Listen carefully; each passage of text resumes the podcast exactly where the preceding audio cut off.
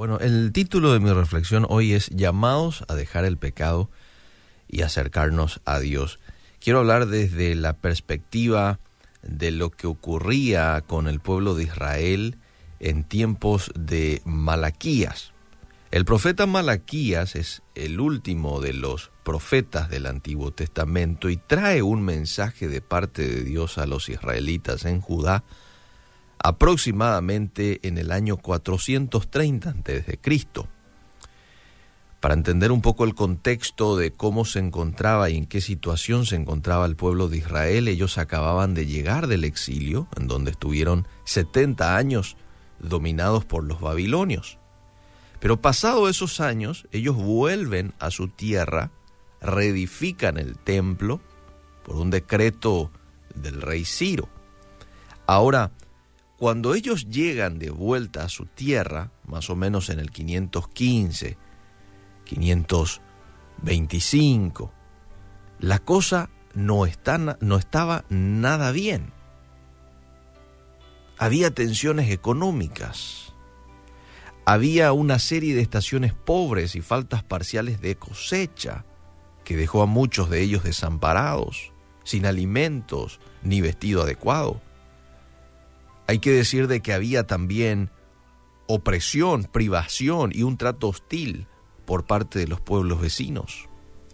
Y esta situación los llevó a ellos a experimentar un grado de desmoralización y desánimo religioso y moral.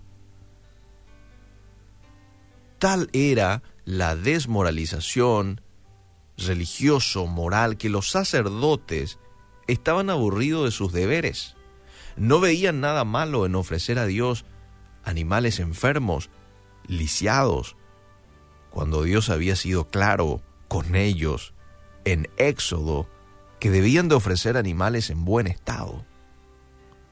Otra de las cosas que se hacía en tiempos de Malaquías es que se descuidaba el sábado y se permitían los negocios en él, en el sábado.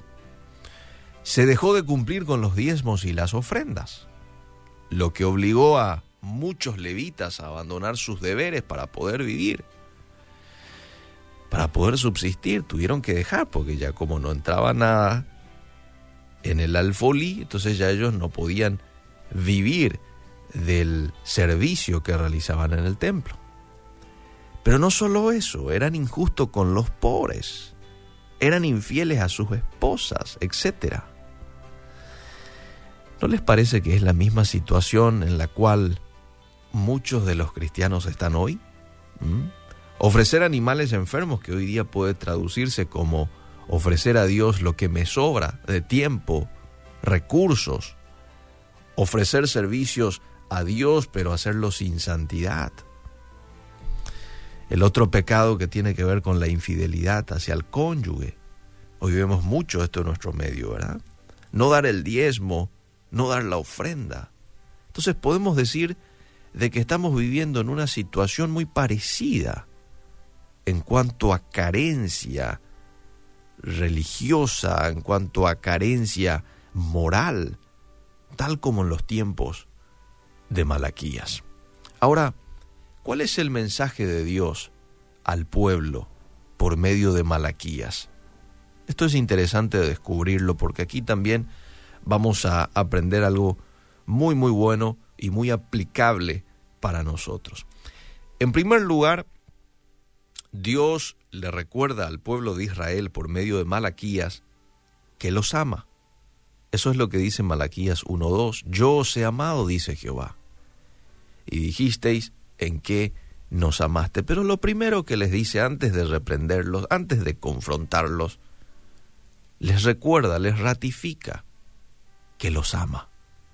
Número dos, les confronta con sus pecados. Claro, necesitamos ser confrontados con nuestros pecados y es lo que hace la Biblia. A ellos les confronta con el pecado de no dar el diezmo, Malaquías 3, eh, les confronta con el pecado de haberse casado con hijas de dioses extraños, le confronta a los sacerdotes por ofrecer eh, en el sacrificio animales enfermos. Una cuestión de tiempo no lo voy a leer. pero usted puede leerlo luego. Malaquías es un libro corto, cuatro capítulos no más. Y esta confrontación la encontramos en Malaquías 2.11, Malaquías 2.14, Malaquías 3.5, Malaquías 3.8. Y lo tercero que les, les dice Dios al pueblo de Israel es, les exhorta a que se arrepientan. Y esto está en Malaquías 3.6. Esto sí voy a leer. Volveos a mí y yo me volveré a vosotros, ha dicho Jehová de los ejércitos. Ahora, ¿de qué manera dice Dios que se vuelvan a Él? Dos versículos más adelante dice la manera en que se vuelvan a Él. Malaquías 3:10. Traed todos los diezmos al alfolí, y hay alimento en mi casa, y probadme ahora en esto, dice Jehová de los ejércitos. Si no os abriré las ventanas de los cielos y derramaré sobre vosotros bendición hasta que sobreabunde. ¿De qué manera Dios les pide que se acerquen a Él? A través de la obediencia. Ellos estaban faltando a esta a este mandato de Dios muy claro en el libro de Levítico. El Levítico decía que ellos tenían que traer sus diezmos a Jehová. Sin embargo, estaban faltando con eso. Y él aquí les dice, acérquense a mí y yo me voy a acercar a ustedes. Y les dice, traigan los diezmos, empiecen a obedecerme. Cuando Dios nos pide, mis queridos amigos, que nos acerquemos a Él, espera que lo hagamos no solo de palabra, sino con obediencia a sus mandamientos. Y termino con esto. Quiero citar cuatro aspectos positivos de obedecerle a Dios. Cuatro aspectos positivos de temer a Dios, de arrepentirte de veras, que Dios lo da ahí en el capítulo 4, verso 2. Mas vosotros, dice, los que teméis mi nombre, nacerá el sol de justicia, y en sus alas traerá salvación, y saldréis y saltaréis como becerros de la manada.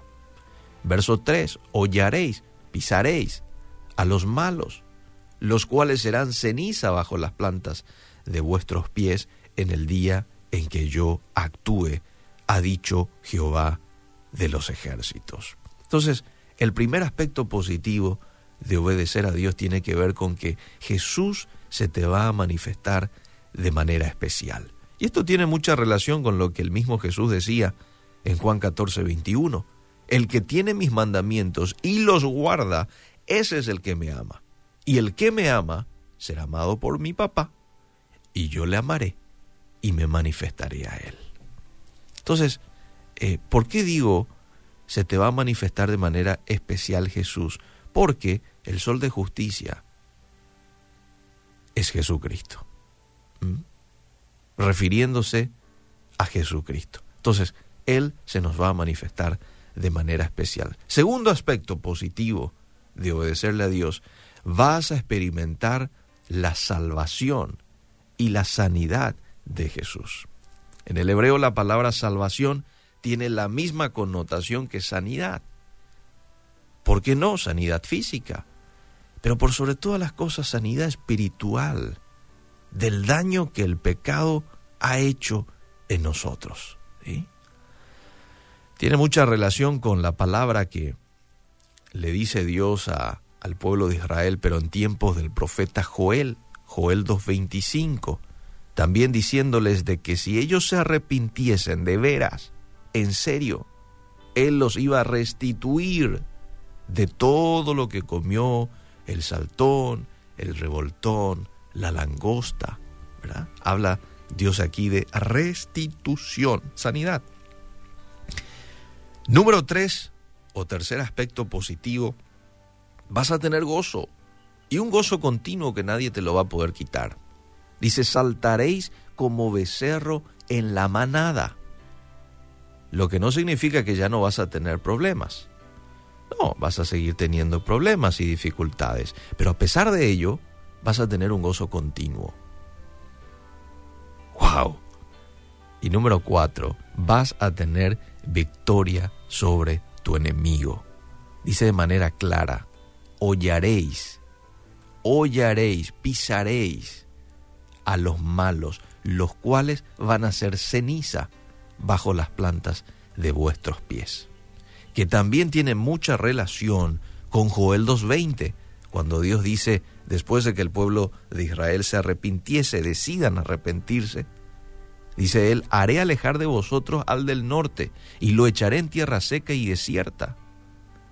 Su faz será hacia el mar oriental y su fin al mar occidental. En fin, cuando nosotros nos arrepentimos de veras y obedecemos a Dios, Él se encarga de darnos victoria sobre nuestro enemigo. Entonces, en primer lugar, Él se manifiesta de manera especial.